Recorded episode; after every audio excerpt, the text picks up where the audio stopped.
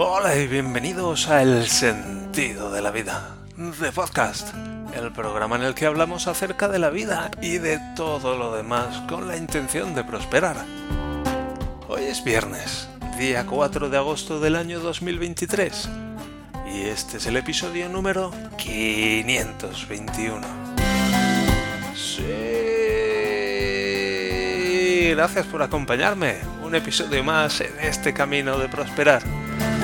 Hoy tenemos algunos temas interesantes, de hecho vamos a estar leyendo un par de capítulos del diario Teutón y un par de cosillas que voy a contar antes, pero antes de eso, ¿sabías que me dedico al desarrollo de sistemas? Yo me acabo de enterar, tanto informáticos como humanos. ¿Qué herramientas uso? Las que haga falta. ¿Cómo puedo ayudarte? el sentido para contacto. Me pregunto cuando alguien llega de nuevas a este podcast, ¿cómo, cómo le cae eso? En fin, bienvenidos a un nuevo día lluvioso en este verano de Alemania, en el sur, en Baviera, junto a las montañas y los amplios prados verdes llenos de vacas con sus cencerros tolón tolón. Y es que pues esta mañana teníamos 14 grados y vuelve a estar nublado y ahora mismo me parece que está empezando a llover otra vez. Y mi hijo, bueno, pues está pachucho y se ha quedado en casa hoy. Bueno, de hecho, no ha sido tan fácil, naturalmente.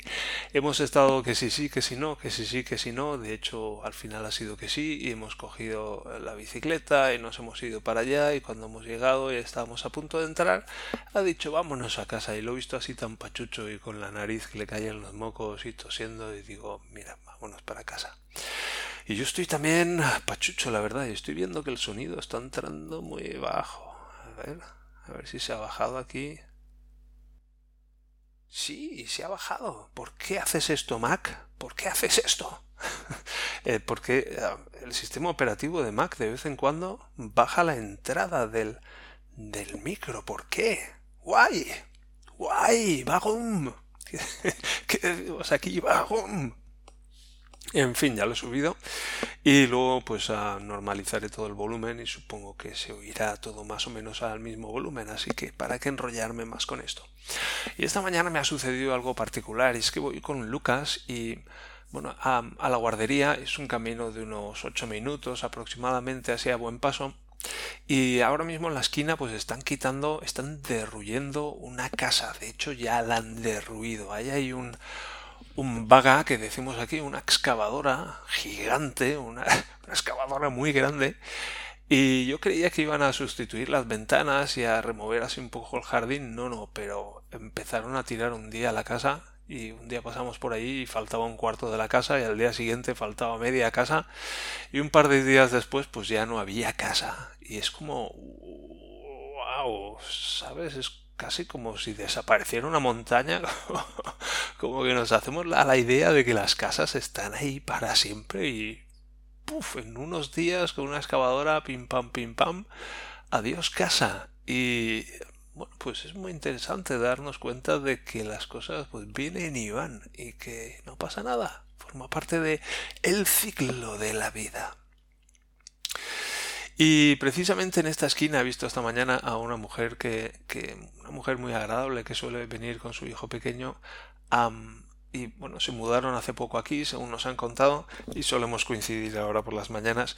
Y me ha parecido, no estaba seguro de si era ella, y estaba ahí hablando con un hombre, un hombre mayor, en la esquina de la casa, y, y he sentido como incluso una cierta envidia de, ostras, ahí está esta mujer, está esta mujer conectando ahí con los vecinos, tal, seguro que están hablando de cosas interesantísimas, le está contando ahí cosas de la casa, de lo que van a construir ahí después y no sé qué, ya me gustaría a mí hacer algo así.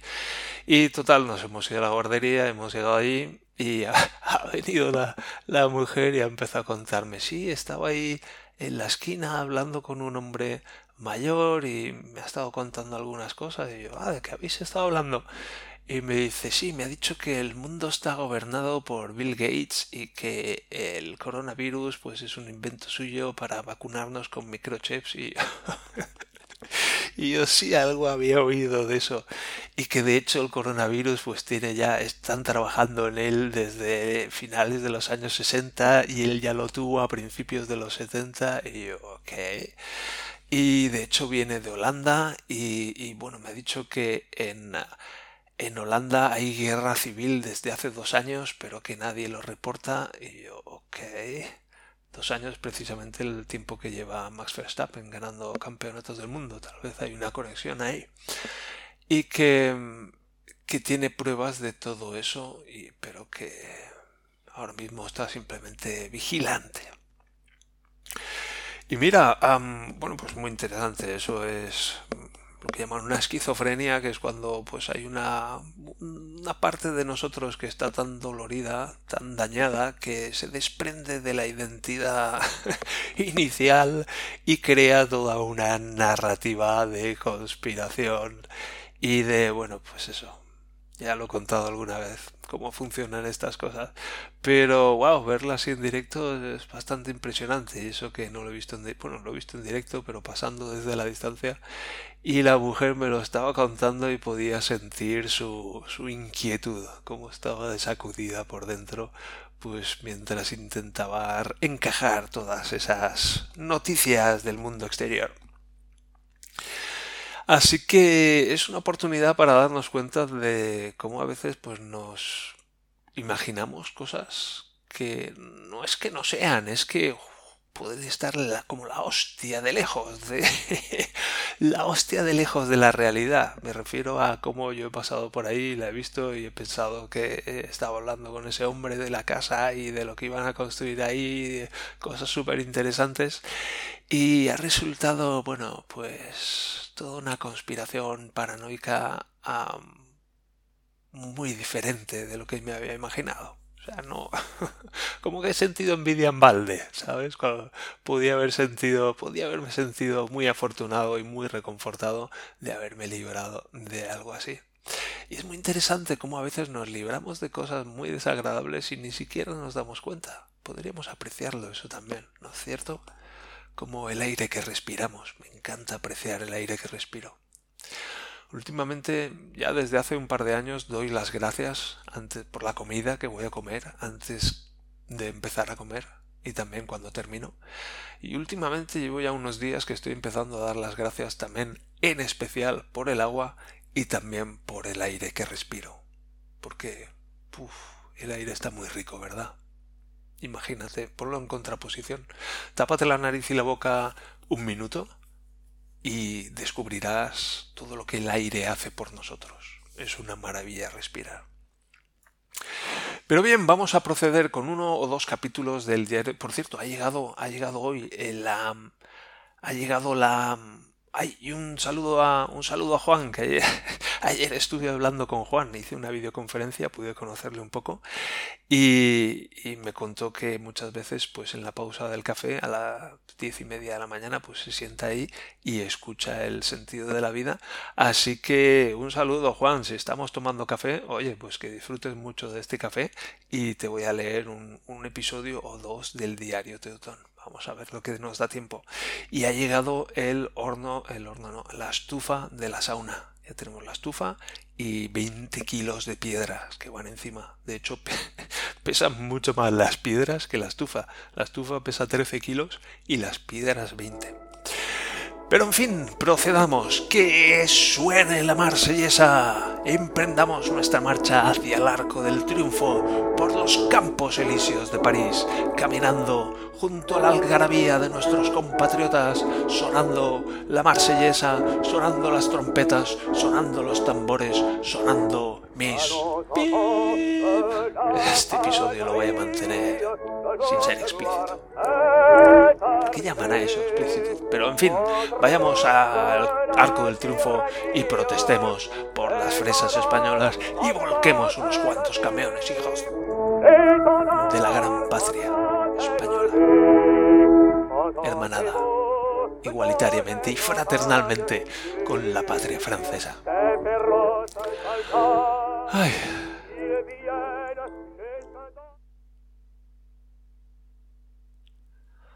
17 de noviembre de 2001. El viernes noche fue la bomba. Había fiesta en Beto, la escuela de veterinaria. Por lo visto una soirée temática sobre los años 60. Las españolas y todas sus amigas de veterinaria cenaron aquí en la Resi e iban temáticas que te cagas, aunque más bien parecían putas que gente normal de los años 60. Ya está, ya la cago. De todas maneras, como tengo un vacío sobre lo que me sucedió en esa década, tampoco puedo decir que la cosa no estuviera así. Iban todas con mallas de colores, camisas de flores y collares espectaculares. Había una alemana de dos metros que quedaba un poco ridícula con su tutú rosa, por muy buena que estuviera.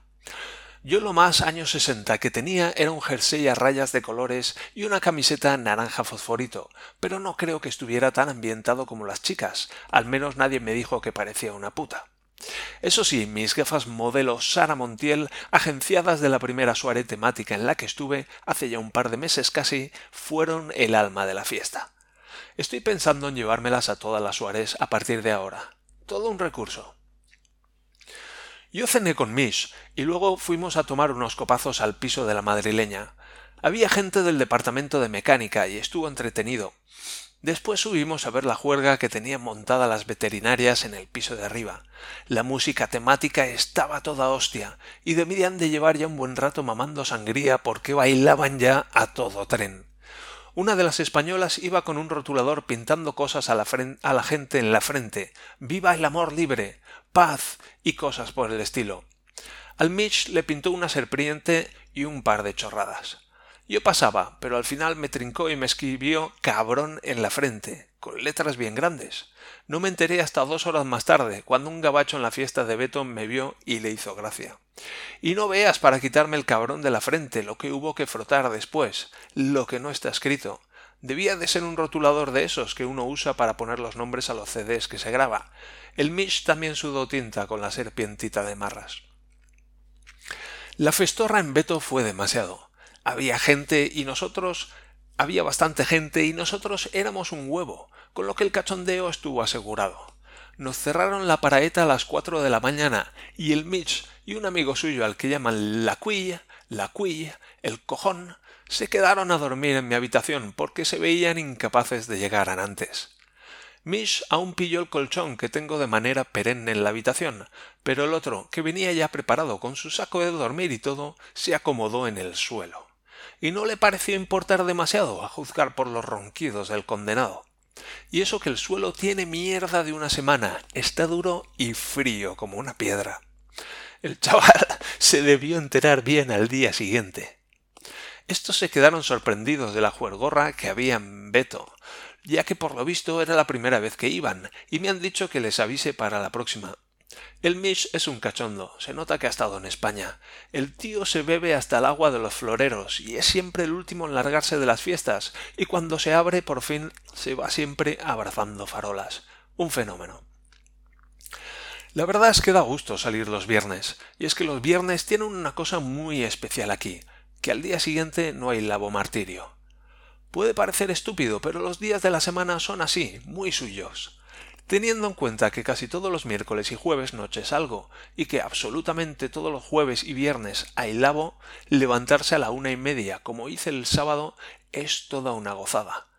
Y la semana que viene se presenta fuertecilla. El martes noche tengo cena de piso y el miércoles noche es el cumpleaños de la española de Alicante. Cenas de piso solo he hecho una, pero fue mortal. Acuden todos los miembros del piso, hasta los más cretinos, con decir que yo también estoy invitado, y nos juntamos los quince. No sé por qué se llama la cena de piso, porque la última vez el único que cenó fui yo, unas tostadas con aceite y sal, y que me salvaron la vida. Creo que el objetivo de las cenas es juntarse y beber hasta que uno se pone tan borracho que se cae al suelo o a la cama si tiene suerte. Se, empieza eso de las ocho para que estés ya durmiendo la mona eso de las diez. Está todo estudiado. Estos gabachos son un fenómeno. Y el miércoles, como digo, cumpleaños. Por lo visto va a ser el sarao del año. No sé cómo lo han hecho, pero a las tías les van a dejar la cafetería para que celebren el cumpleaños suaré y, que yo sepa, no he oído que algo así haya sucedido alguna vez. Pero ya dijo algún filósofo griego dadme una tía y moveré una escuela de ingeniería francesa. Creo que va a ser una super fiesta española y va a asistir todo el mundo, por lo que he oído. Va a ir casi todo mi departamento y supongo que será parecido con los demás. Se comenta que incluso van a tocar los Rolling al final de la fiesta y no me extrañaría nada porque se lleva recaudando dinero para el evento desde hace ya una semana. Si al final no vienen los Rolling, por pasta no será, desde luego. Imagino que con el cachondeo que va a haber martes y miércoles, el jueves que viene no saldré, aunque nunca se sabe. Estas cosas son así. Bueno, voy a ver si ha acabado la lavadora. Otro día más. Por cierto, nueve grados a las cinco de la tarde. El verano ha vuelto a Nantes.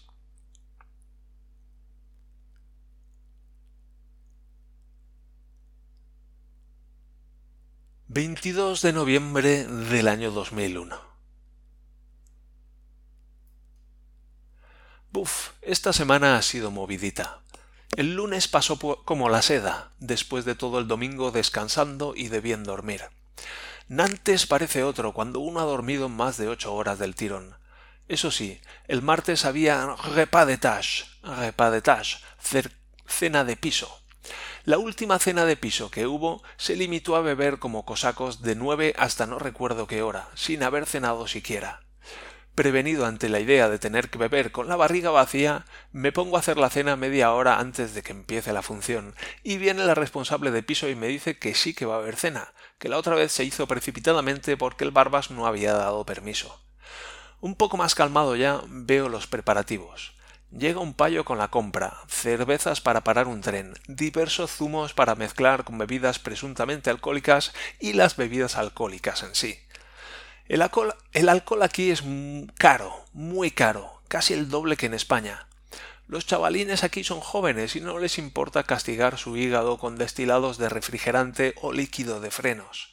Son unas botellas con formas bizarras y etiquetas chillonas en las que pone whisky, como quien coge un puñado de cagados de cabra y dice que es caviar. De la marca del whisky no me acuerdo, creo que ponía whisky, sin más. El tequila, ¿a quién se le ocurre comprar tequila? Era San José, importado directamente de México, según la etiqueta en perfecto español. Semejante percal no hacía presagiar nada bueno. Empieza la cena. Somos trece, porque hay un par que se escaquean, no sé por qué. Mientras apuro las cervecillas me meto medio kilo de macarrones entre pecho y espalda para ir haciendo colchón, mirando de reojo las etiquetas de colores chillones. Voy a aflojar la vejiga en un impasse a mi habitación y veo al Coco online en el Messenger. Le comento la jugada, le describo el panorama y le digo que todo va bien. Le digo que cada vez que vaya a mear le informo de la situación del campo de batalla, lo cual es cada diez minutos, porque debo de tener un botellín de Heineken en la próstata. La cena prosigue. Coco me va indicando. Tranquilo, la noche es larga. Muévete por la banda. Ahora, ahora, dales con todo. Son algunas de sus gotas de sabiduría. Se acaba la cena y decido que ya es hora de probar el famoso whisky. Me pongo un vaso y averiguo, sin sorpresa, que la cosa sabe a rayos. La única gabachita de mi piso que merece se enzarza a tirarse agua con otro, y acaba tirando una cacerola llena del líquido elemento por el pasillo. Por mala, la cogemos entre tres, la llevamos a su habitación y le damos un duchón. Lo peor no fue la ducha en sí, sino que el agua era fría, y es que el concepto de agua fría cobra una nueva dimensión. Aún así se cambia y vuelve con ímpetu renovado. Lo que viene a continuación no sabías incluirlo en el diario, pero me he decidido que tiene que estar todo, lo bueno y lo malo, y esto que viene ahora es más malo que una angina de pecho. Pero ahí va. Pillo al tiburón por banda, que llevaba toda la noche metiéndose el whisky de dudosa reputación entre el pecho y espalda de su 1,95 metros, y, confiando en mi perfecto estado de sobriedad, le digo que si hacen unos tequilas. Me dice que cómo no, así que nos metemos no sé si dos o tres mano a mano. De repente se hacen las once y, como en el cuento de la Cenicienta, pero una hora antes, todo el mundo se abre. Hostia putas, incluso la Cenicienta aguantó hasta las doce. Les digo que esto no puede ser, que son las once, que en qué mierda de país viven y florituras varias. Me dicen que sé como sa, que viene a querer decir que hay que joderse. Nos damos unos abrazos y unos besos efusivos, a estas alturas éramos ya todos amigos para siempre, y me meto en mi habitación. De repente descubro que la habitación se menea como el camarote de un barco, y al entrar en el cuarto de baño un golpe de mar hace que casi me cepille un armarito que tengo en un rincón. Descubro de repente amargado que o bien el vaso de whisky o bien uno de los tres o cuatro tequilas no eran sino alcohol 96 y que llevo lo que el manual llama el pedal de la muerte. Salgo a cubierta, me pongo el pijama y me meto en la cama a intentar capear el temporal. Minutos más tarde, por primera vez en mi vida a causa del alcohol, echo a perder la cena. Nantes te quiero. El despertador suena a las siete y cuarto. Parece que ha pasado el temporal.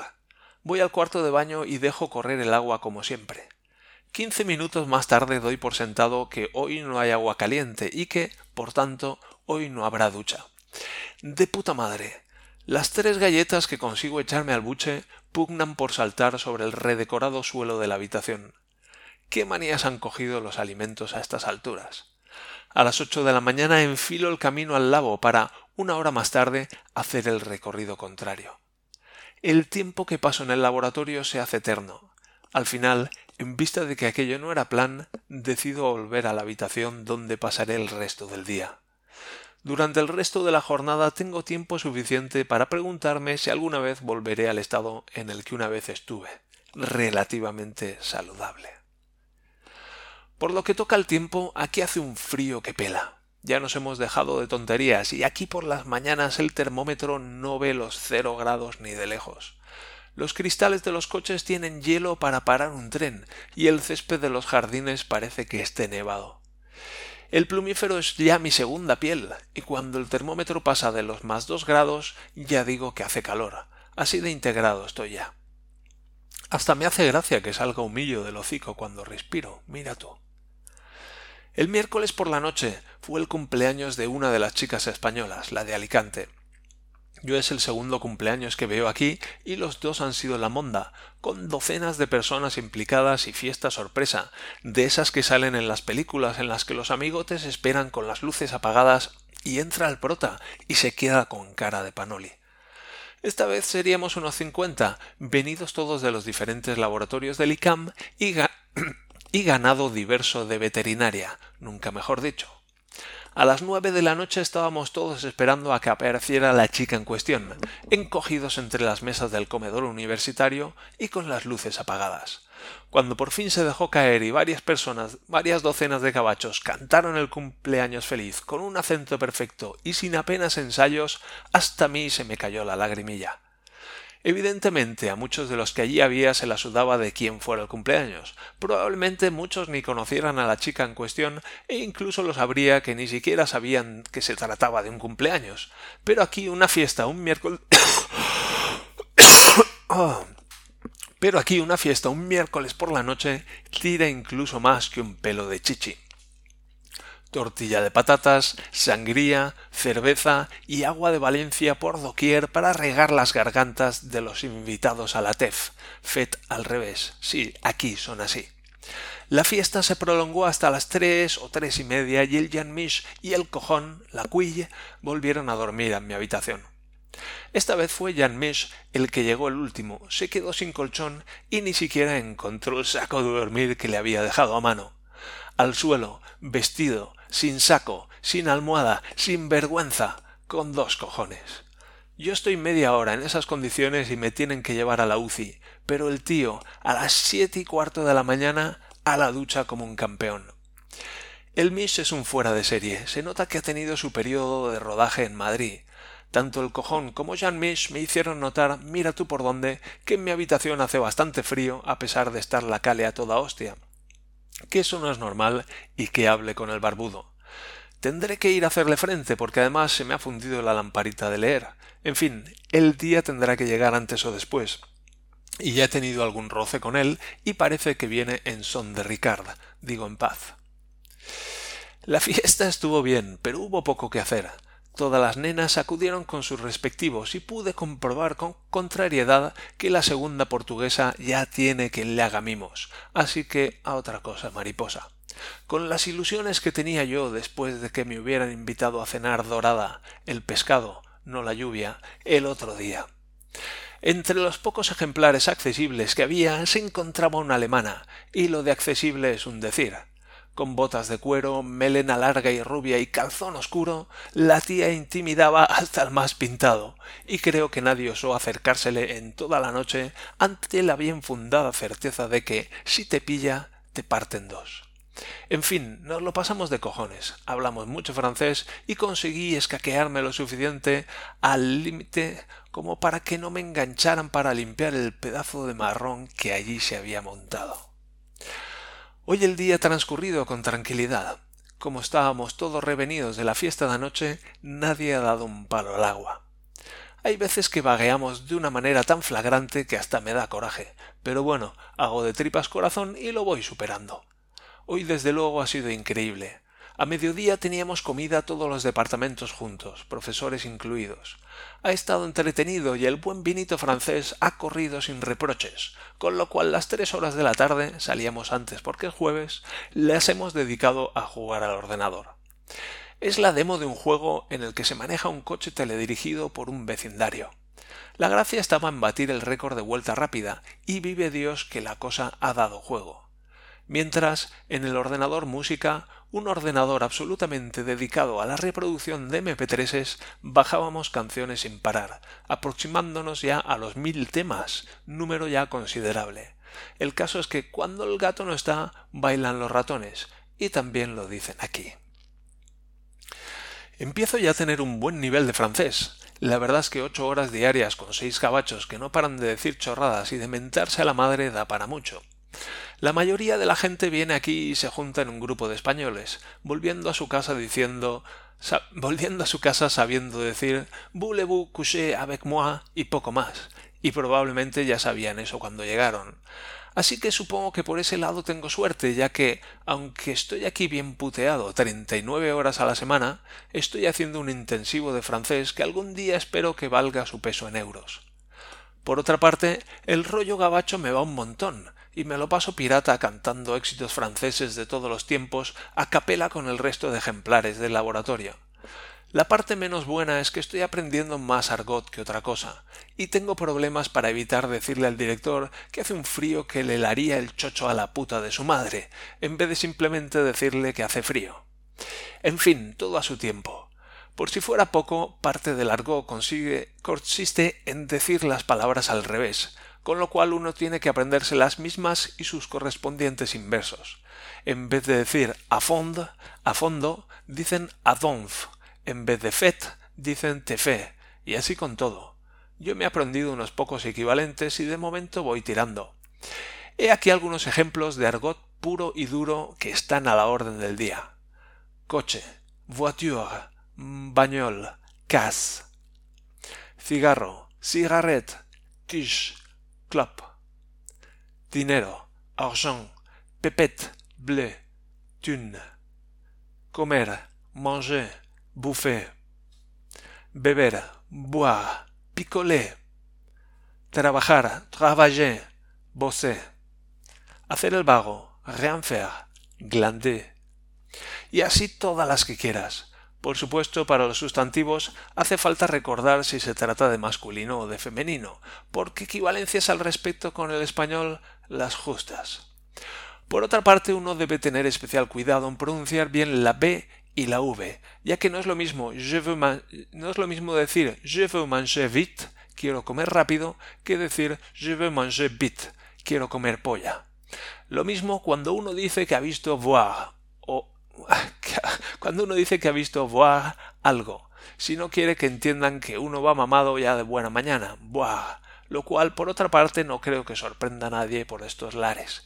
En fin, excentricidades del francés que siempre dan pie a que los lugareños puedan descojonarse sin tapujos del españolito de turno que se bate con el puto idioma local.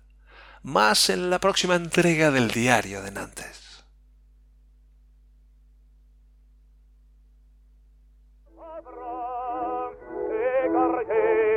Bien, hasta aquí la lectura del diario de Nantes. Lo siento, Juan, nos hemos alargado un poco. Esto nos hemos ido casi a la media hora porque este segundo episodio pues ha sido muy largo. Pero bueno, ya vamos terminando. ¿Habéis, habéis descubierto algunas de las excentricidades de la, lengua alemana? Y bueno, pues Fiestorra en Beto, madre mía, Y bueno, pues este capítulo tampoco va a ser no explícito, porque han salido, algunas cosas bastante explícitas. ¿Por qué se le llama esto explícito? En lugar de... ¿Cómo llamamos a esto? Zafio. Gañán.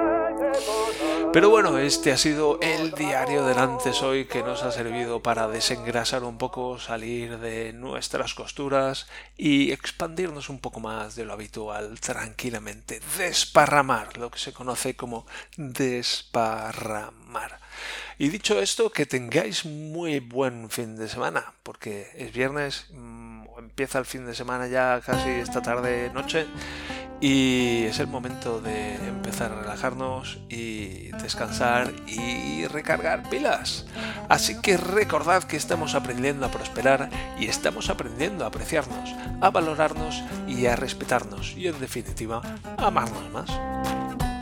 También recuerda que si puedo ayudarte puedes contactar conmigo a través del sentido de la vida.net barra contacto y también a través del canal de Telegram cuyo enlace de acceso puedes conseguir en las notas del programa. Así que muchas gracias por acompañarme en este camino de prosperar y nos encontramos en el siguiente episodio del Sentido de la Vida de podcast. Hasta entonces, adiós.